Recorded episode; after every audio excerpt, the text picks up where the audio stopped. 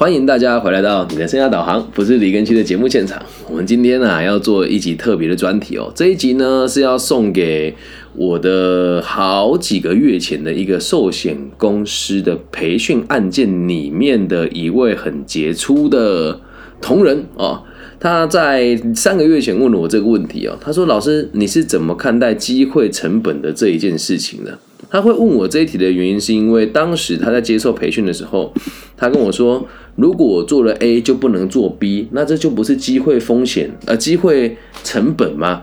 就是我做了这个就不能做那个，那某件事情就好像是我的机会成本。”他问我怎么看待这件事情哦。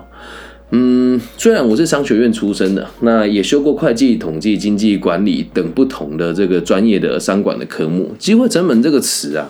我必须得先跟大家讲，你们会听到这这个定义哈，其实都是来自于网络上的莫名其妙的这个这个别人的解释啊。那其实说穿了，机会成本就是决策中哦，我们面临多项选择中被放弃而价值最高的选择。哦，听得懂哦？这里就很多人会误会咯，机会成本并不是我今天吃麦当劳，我就等于失去了吃。胡须章吃麦当，哎，吃肯德基，吃这个呃，随便了，反正 A 餐厅、B 餐厅、C 餐厅嘛，我就失去了这些东西。这个叫做机会成本吗？不对。如果你照你这个方式这样算了，你做什么事情都机会都是机会成本是高到吓人的。它的定义就只有一个，就是其中价值最高的那个选择。所以在网络上听到很多人说什么我做这个就失去这个机会成本啊，怎么样？没有，其实是因为它是这所有被摒弃掉的选项里面成本最高的。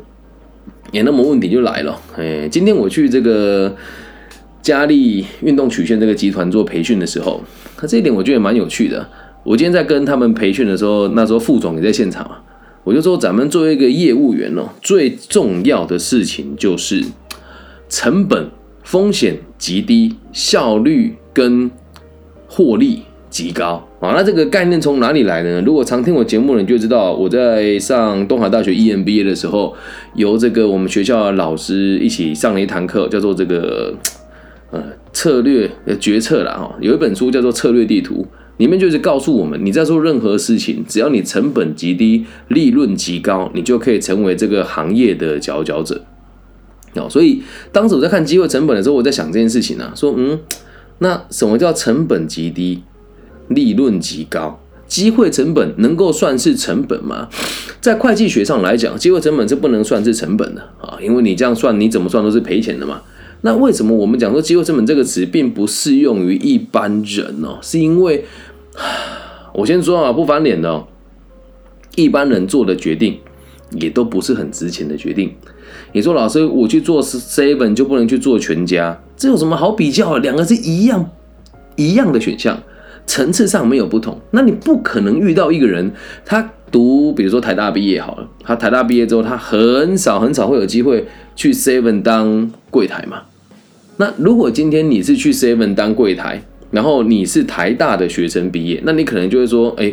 我这个有更好的工作，我不去，所以这时候才能够叫做是机会成本。可是你仔细去看这个商学的定义哦，在决策过程当中面临多项选择而被放弃价值最高的选择，这句话意思是什么？我们做选择一定都会选择价值最高的，然后再去放弃价值次高的。听懂那意思吗？也就是说，你今天如果有个选项是一百分的，做生意的人一定会做一百分的选择，然后九十八、九十七、九十六我都不做，而这个九十九分的选项才可以被你称之为是机会成本。那么问题来了，一般人会去选择成本，而会去选择这个 成效最高的跟这个价值最高的选择吗？告诉你们，那倒未必啊，那倒未必啊。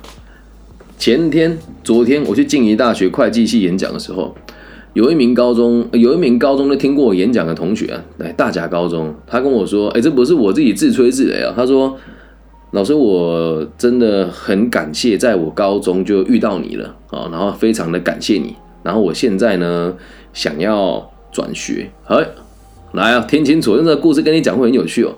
我说你为什么想转学？他说：因为我在静宜大学，我觉得他。”不是顶尖大学。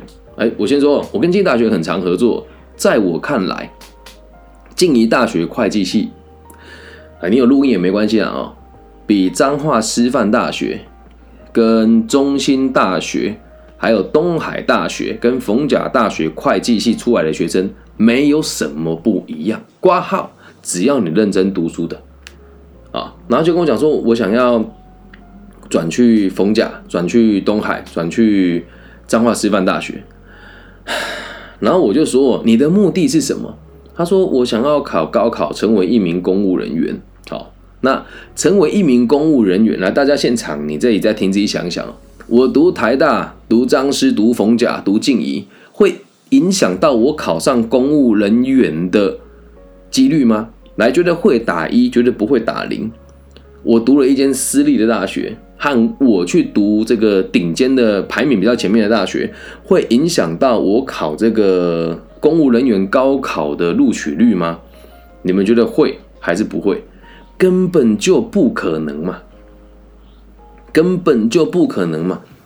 你读顶大，你不读书也是考不上啊！你今天就算读四流的大学好啊，你去补习班好好补习。不是也会考上吗？那么这时候就值得讨论喽。这时候就值得讨论喽。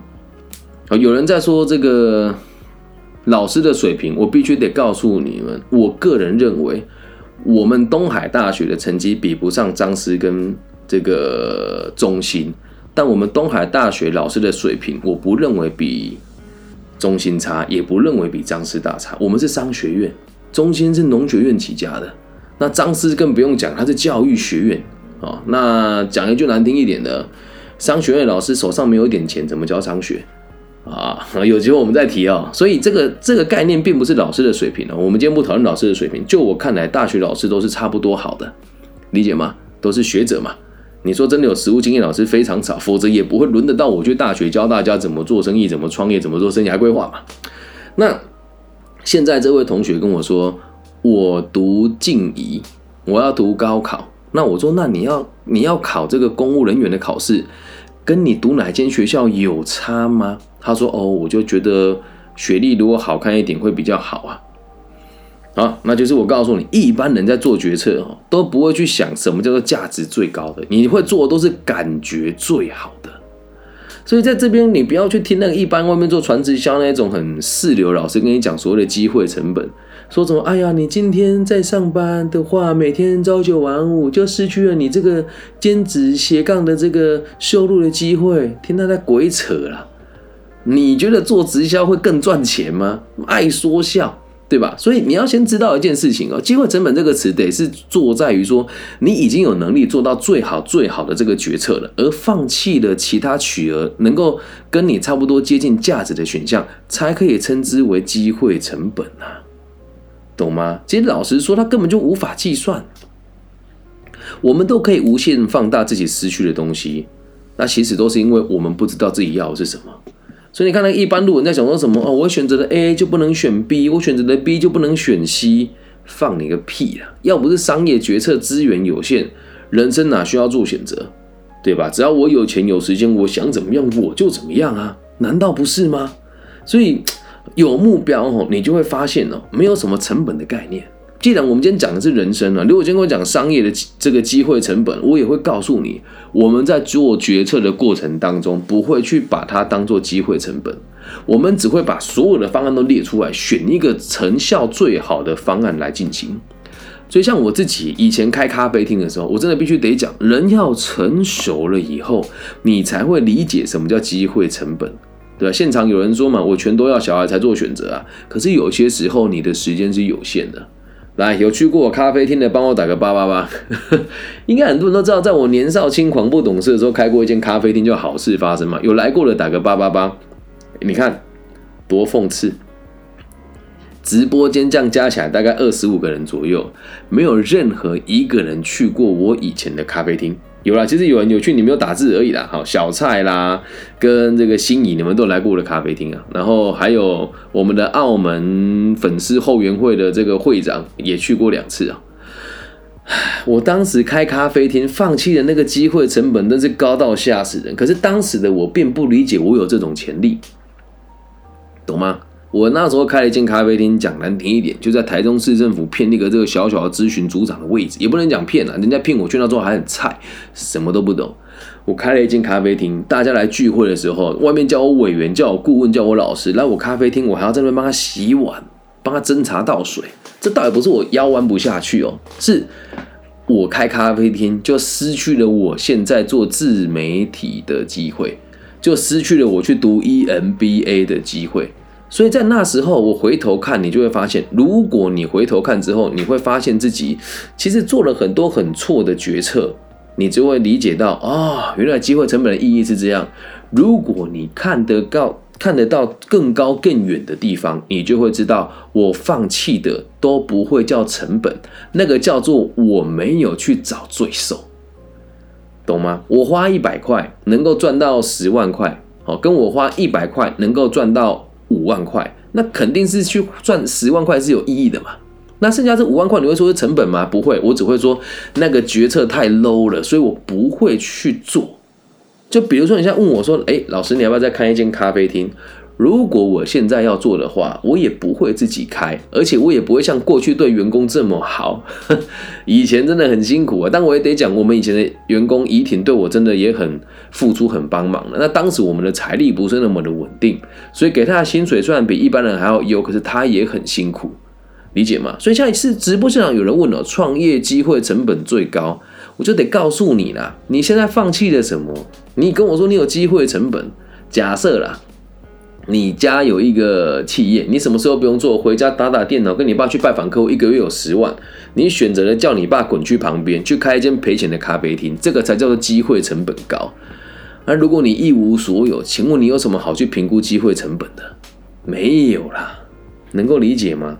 所以，当你有目标之后，你就会发现，我会尽可能的排除所有的选项，让我自己用最低、最低、最低的成本跟风险，去达到最高、最高、最高的效益跟收入，能够理解吗？所以老实讲，以商学来说，哈，是因为我们都会觉得说我想要赚更多钱，所以弄了这个词出来，也只是要让大家好决策。说，哎，我们做了 A，可能 B 就不能做，但也不会说机会成本有多大，或者它会影响到我的决策，都不会。它很有可能是我们摒除掉的其中一个不值钱的选项。那回归到人生哦，因为当时这个同学问我这个问题的时候，他是问我说：“老师，像你这样充满动力的人。”是怎么看待机会成本的？那我现在站在我个人的角度来分享给大家听哦。你说我放弃了什么？以前哦，自己还没有很有成就，或者收入没有很满的时候，我总是很爱把这个故事挂在嘴边。什么呢？哎，我是为了我女儿才留在台湾，没有去海外当台籍干部的。我是为了做教育，才没有继续像以前这样到处投资、擦干股赚钱的。啊，我是为了奉献社会，我才没有继续做房屋中介的。我只能跟你讲，骗鬼啦！你做的每个决策，都是你自己决定的，所以没有说什么为了做什么放弃什么，没有那回事。我们是一个人，human being。身为一个人，你本来就有自由意志，不要拿机会成本当借口，也不要在决策的时候拿那一些你根本就没有得到的东西来说，我得不到这些东西，懂吗？就比如说我考不上很好的学校。我就说啊，我当初不应该把时间拿来读书的。你应该要做的事情是更认真读，再来拼明年的这个目标。当你放弃一个目标的时候，你就会发现什么事情都会是机会成本。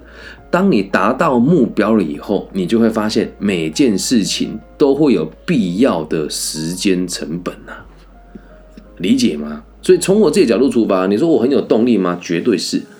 怎么说我有动力呢？你们知道，过去一周到南投。那些偏乡演讲有几场？四场。一般讲师去南投偏乡演讲，一定都是让别人载他去。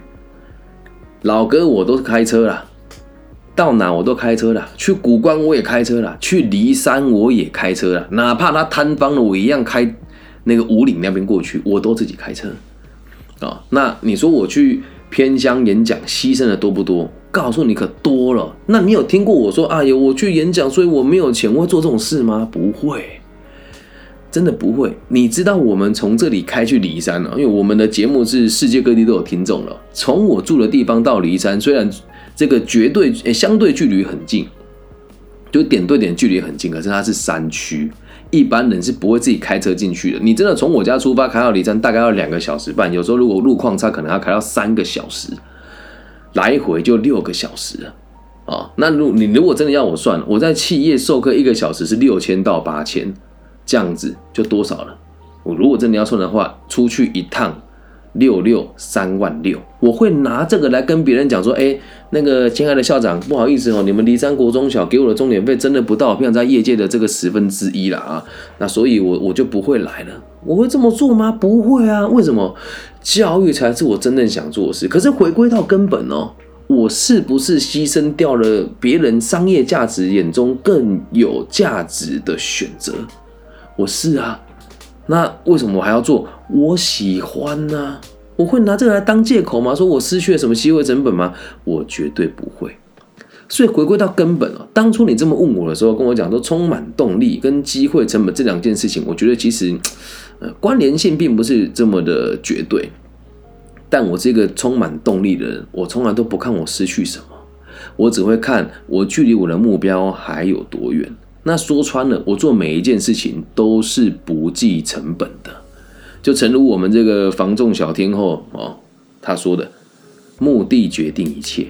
好，那跟大家分享哦，当你目的清楚了之后，你就不会觉得那叫机会成本，你就会告诉自己，我投入的不够多，又或者是我投入的。方法不对，所以希望大家在做人生决策的时候，不要去听网络上的一些奇怪的内容，说什么“哎，机会成本怎么估算呢？”得了吧，你有选项吗？啊，所以我在做个人辅导也是这个样子。我们在做生涯规划，做事都是这样子的。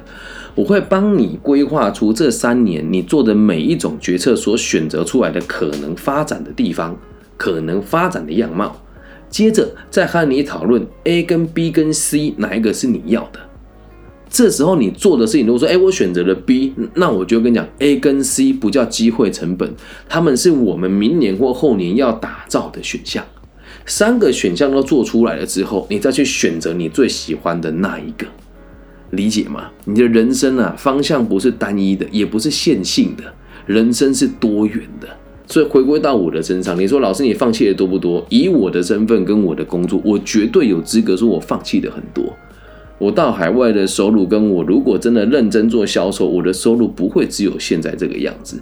但这句话可能要换个说法，因为这几年也非常感谢大家的帮忙跟协助。老实说，我做自媒体啊，台湾的听众几乎没有人捐钱给我过，大部分捐钱给我的人都在美国哦，还有大陆居多，还有我的一些身边的企业主自己捐钱给我的。我的民众跟我的听众们都在白嫖。好，所以你在听我的节目，很多人也是很死忠的粉丝。你们这些白嫖仔，但我会在意吗？我不会啊，我的目的就不是钱了，懂吗？所以生而为人哦，如果我们一直都以价格来看一件事，跟以商业的价值来看一件事，我个人认为这样非常辛苦啦。啊，所以跟大家讲，充满动力的人永远都不会去看待什么叫机会成本，我们就只会很认哎。很认真去看什么叫做成本，然后我必须得讲，非常感谢我们这个澳门后援会的这个会长新，这个我们的这个社工老师哦，新宇真的都有定期的捐款给我，所以这句话我得收回来。那你们要知道一件事情是，我收了钱，大家也都知道是拿去做偏乡服务居多哦。那我自己也有开办奖学金。就是如果你的家庭年收入在新台币九十万以下，你来找我申请，那跟我一起接受辅导，让我辅导你的话，我就会付起钱给你一个学期是六万块啊。然后有人说我们是默默付出的那一群，看开一点，我不在意啦，真的啦。如果我今天在意的是成本，晚上这个时间我大可以拿来看其他地方的股市。或者是再接一两个这种会付钱的个案咨询啊，然后又或者是多花一点时间再去开另外一间咖啡厅，或是再开一间甜点店，但我没有啊。那有人会说：“哇，你好辛苦，你好伟大吗？”不会啦，我有什么好伟大的？我就喜欢做啊，我就喜欢呐。这个很多人都会笑我呢，我不怕你们知道。我去读 EMBA 的时候，很多人都以为我是愤青啊，都以为我没有赚到钱啊。一直到有一次我们在闲聊当中啊，他问我说你身上有多少现金的时候，我就打开我账户给他们一看，他说哇，跟新人你有赚钱哦。我说是，他说啊，你为什么总？他们说为什么你总要做赔钱的事情？对啊，你说的很对，没有为什么，因为我的目标在让社会安定，而不是求财。只是刚好大家对我也很照顾，这样大家理解吗？所以没有什么机会成本啊。好，然后这边最后我要把这一集送给这个嘉利集团哦，就是今天我去演讲的一个小企业，那他们也蛮特别的，就是我们是。在过去的有有一次这个课程里面认识的，然后他们就说很想要听我讲其他的课程哦。他们在北屯会馆，今天我是去莆田树的一个 SPA 会馆啊，去那边帮他们上课。哦，我必须得讲啊，就是我们到那么多地方去授课，每个人都在跟我说要邀请我们回来回训，那通常都是一年以后的事情了。但是就是这一次的这个 Alice 婉之老师就很快的就邀约我，真的觉得很。很感谢他们，而且今天来上课的同学都是收入很不错，而且有才华又有想法又坚韧的一群人呐。对，那他们愿意听我说这些话，然后听完了之后也跟我说他们有很多收获，我个人觉得很开心。那今天这一堂课，其实老实说，我们的收费也不是很漂亮，但是我也牺牲了我两个管顾案过来。可是我就跟对方讲说，哎，你看我机会成本很高啊，你你应该多给我一点什么？这个其实有时候机会成本都会变成谈判的工具，这样能够了解吧？好，但是我很感谢大家，就是只要有人愿意付钱给我，我就觉得很感激。好，那现在我收入的管道也变得很多元，那也真的非常感谢大家愿意让我这么任性的用我自己认为对的方式来认我认为我自己的方式来造福社会。所以没有什么机会成本，动力高的人，所有的成本都是必须且必要的。然后最后提醒大家，时间成本比金钱成本还要重要很多。所以我宁愿你听我的节目不给我钱也没有关系，因为我认为时间才是最宝贵的。你愿意听我的节目，对我来讲就是最大的动力了。以上就是这集全部的内容了，希望大家喜欢。机会成本这件事情，唉，不要再听网络上那些外行。好吗？真的很多生涯规划老师真的他妈瞎鬼扯，很夸张啊！那所以我才在网络上做我的节目。那如果各位亲爱的朋友们觉得听了之后也不错，帮我分享、按赞加订阅就好就可以了，或者是帮我分享到我的直播到现实动态里面。感谢大家今天的收听，希望我们节目的存在可以带给这个世界更多安定的可能性。那也希望大家可以在我各个不同的串流平台帮我按赞跟分享。现在有抖音、快手，然后 YouTube 短视频啊，然后 Facebook 短视频跟 IG 的短视频。谢谢你们，我爱你们，拜拜。